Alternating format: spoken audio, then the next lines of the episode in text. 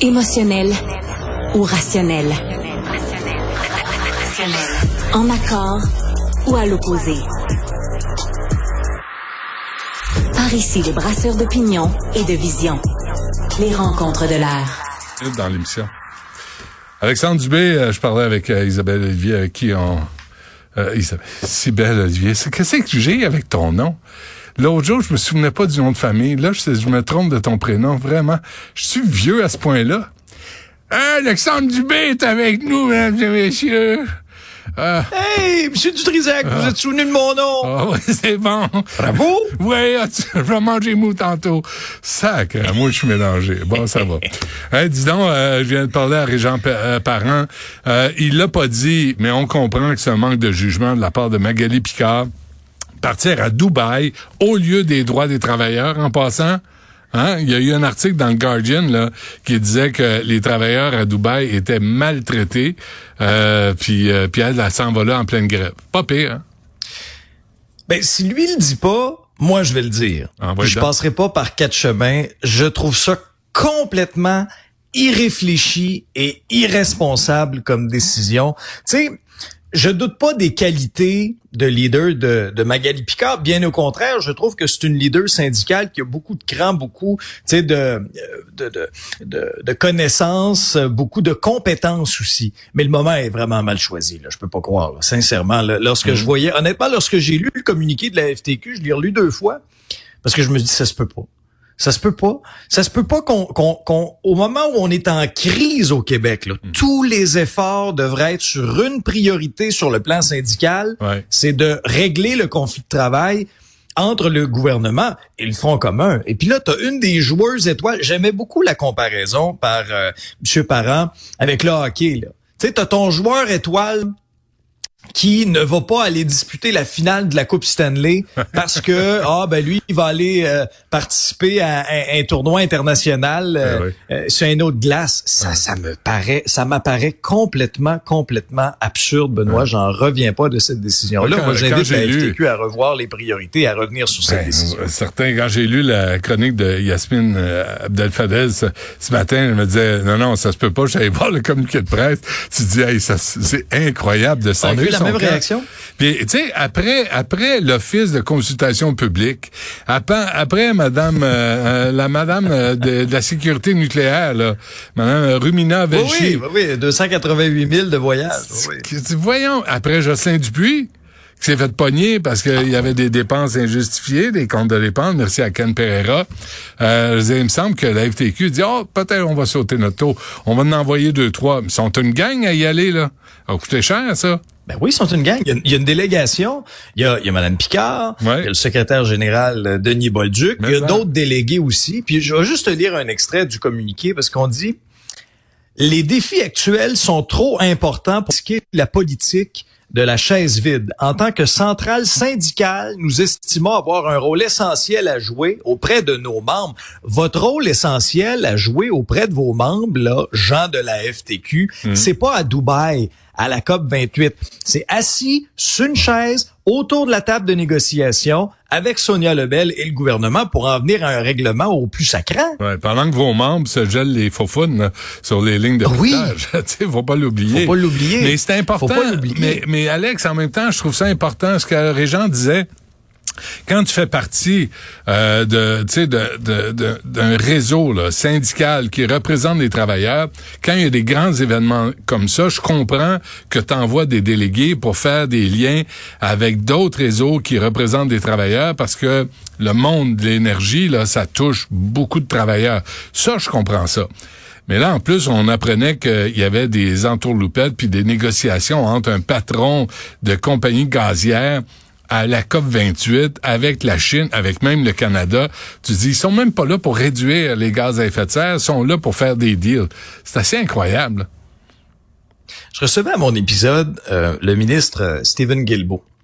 Ah, comment il va? Et euh, moi, ben, il va bien, il va bien. Ah non, non, il va bien, il s'accroche. Il y avait des, des, des rumeurs un peu de démission. Hein? Il y avait des rumeurs un petit peu là de sais, qui, qui, a peut-être mal passé euh, ma, des décisions de son gouvernement qui était peut-être euh, passé de travers un peu, mais il, nous a rassurés. Il a tenu à me rassurer, mais Benoît, je, lui disais, il y a beaucoup ça, de Steven, il se promène, là, il me semble qu'il y a quelque chose à travers la gorge. Je sais pas, il, il... y a un pipeline. Euh, la gorge, il y a des projets Baie du Nord, puis il y a des décisions il, il pense pas, le pipeline, là, mais Benoît, tu sais, il y a beaucoup de cynisme autour de ces grands rendez-vous internationaux là, là tu sais comme la COP. À chaque fois, c'est pratiquement la même chose. Attendons de voir ce que ça va donner à ah. Dubaï. Mais souvent, tu sais, on arrive là avec les attentes là, dans le plafond. On a des belles grandes promesses de la part de nos leaders, ceux qui y vont parce que euh, ça fera pas courir les foules tant que ça. Mais Et après ça, on se retrouve au dernier jour.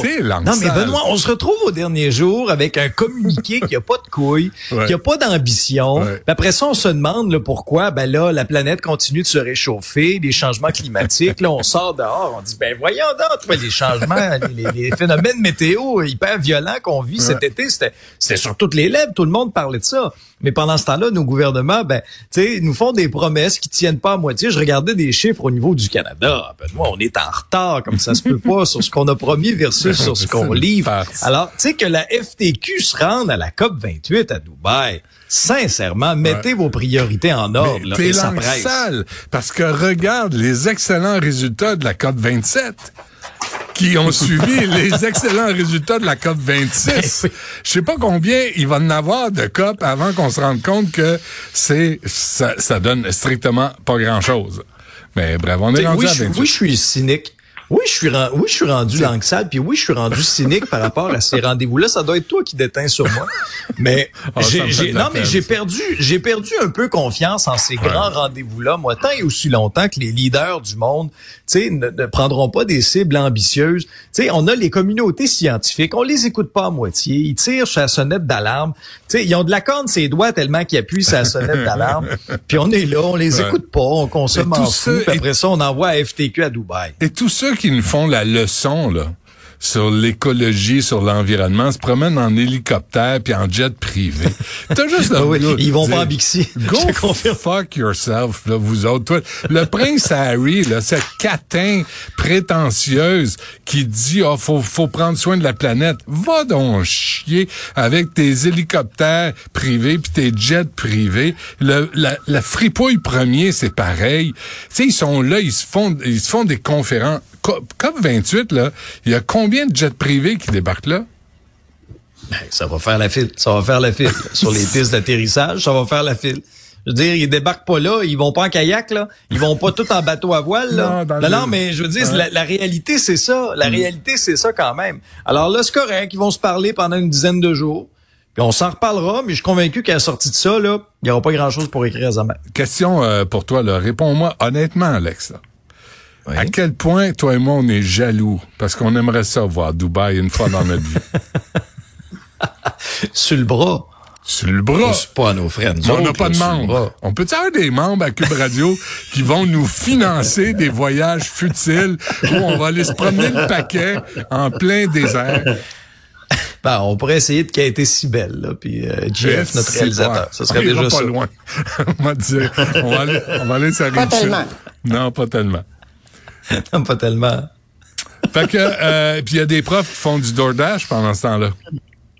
Il y a des, oui, parce que c'est assez incroyable. Là, la FTQ s'en va à Dubaï. Pendant que, à moins que ça change, mais pendant que Mme Picard est à Dubaï, on va être encore dans sept autres jours de grève du Front commun. Ça vient d'être annoncé du 8 au 14 décembre. Là, ça veut dire que nos écoles vont être encore fermées, les cégeps, la session va être euh, chamboulée en fin de session. Mm. Et là, ben, on a parallèlement à tout ça, parce que pendant que le Front commun a, a pris un petit pas de recul avec le conciliateur, on sent qu'on veut essayer de faire avancer les choses. Et là, ben, on a laissé planer, en tout cas dans une note interne, des, euh, membres du syndicat local de la rive sud. On disait, regarde, on espère un règlement avant les fêtes. Mais s'il n'y en a pas au retour des fêtes, il pourrait y avoir une grève générale illimitée. Là, il y a un autre syndicat qui est la FR, au niveau des enseignants, qui a opté pour une toute autre stratégie. Et moi, à voir comment les choses vont, je suis pas convaincu que c'est la bonne stratégie. Parce que là, tu as des milliers d'enseignants qui sont dans la rue, en mm. grève, Pas de Les écoles sont fermées. Pas de les revenus. ne vont pas à l'école. Et les syndicats n'ont pas de revenus parce qu'ils n'ont pas de fonds de grève. Alors, ce que, des histoires, c'était, on pouvait lire ça dans le journal euh, ce matin, une histoire d'une une enseignante de la région de Québec, euh, Julie Caroline Dumont, ça fait 23 ans qu'elle enseigne euh, au primaire. Oh, en maternelle, en fait, Madame euh, Madame Dumont. Alors, elle doit se tourner les soirs et les fins de semaine vers une, autre job, une deuxième job. Alors, elle livre des repas avec DoorDash. C'est pas assez pour payer son hypothèque, c'est pas assez pour payer son ben paiement de char, ben mettre complètement de la bouffe sur la table, mais ça donne un, un, petit coup de main. Ben Alors là, tu sais, plus, les, là, plus, des déclarations. Excuse-moi, mais elle Oui, à la maternelle, donc c'est une femme qui a de la patience, ça. Tu sais, faut pas sous-estimer le Ça, profil oui. de la Ça, personne qui nous parle. là. Oui. Non, non, ça c'est vrai. Puis ils ont beaucoup de mérite. Puis comprenez-moi bien, là, je comprends les, je comprends, c'est très légitime comme revendication. Puis je trouve que ça nous en dit beaucoup aussi sur le, tu sais, le, le niveau de, ils sont écœurés, ils sont tellement écœurés qu'ils sont comme, on n'a pas de fond de grève, mais on y va pareil en grève parce Ouais. que garde, Ouais. c'est notre dernière chance d'améliorer nos conditions de travail. Je comprends ça.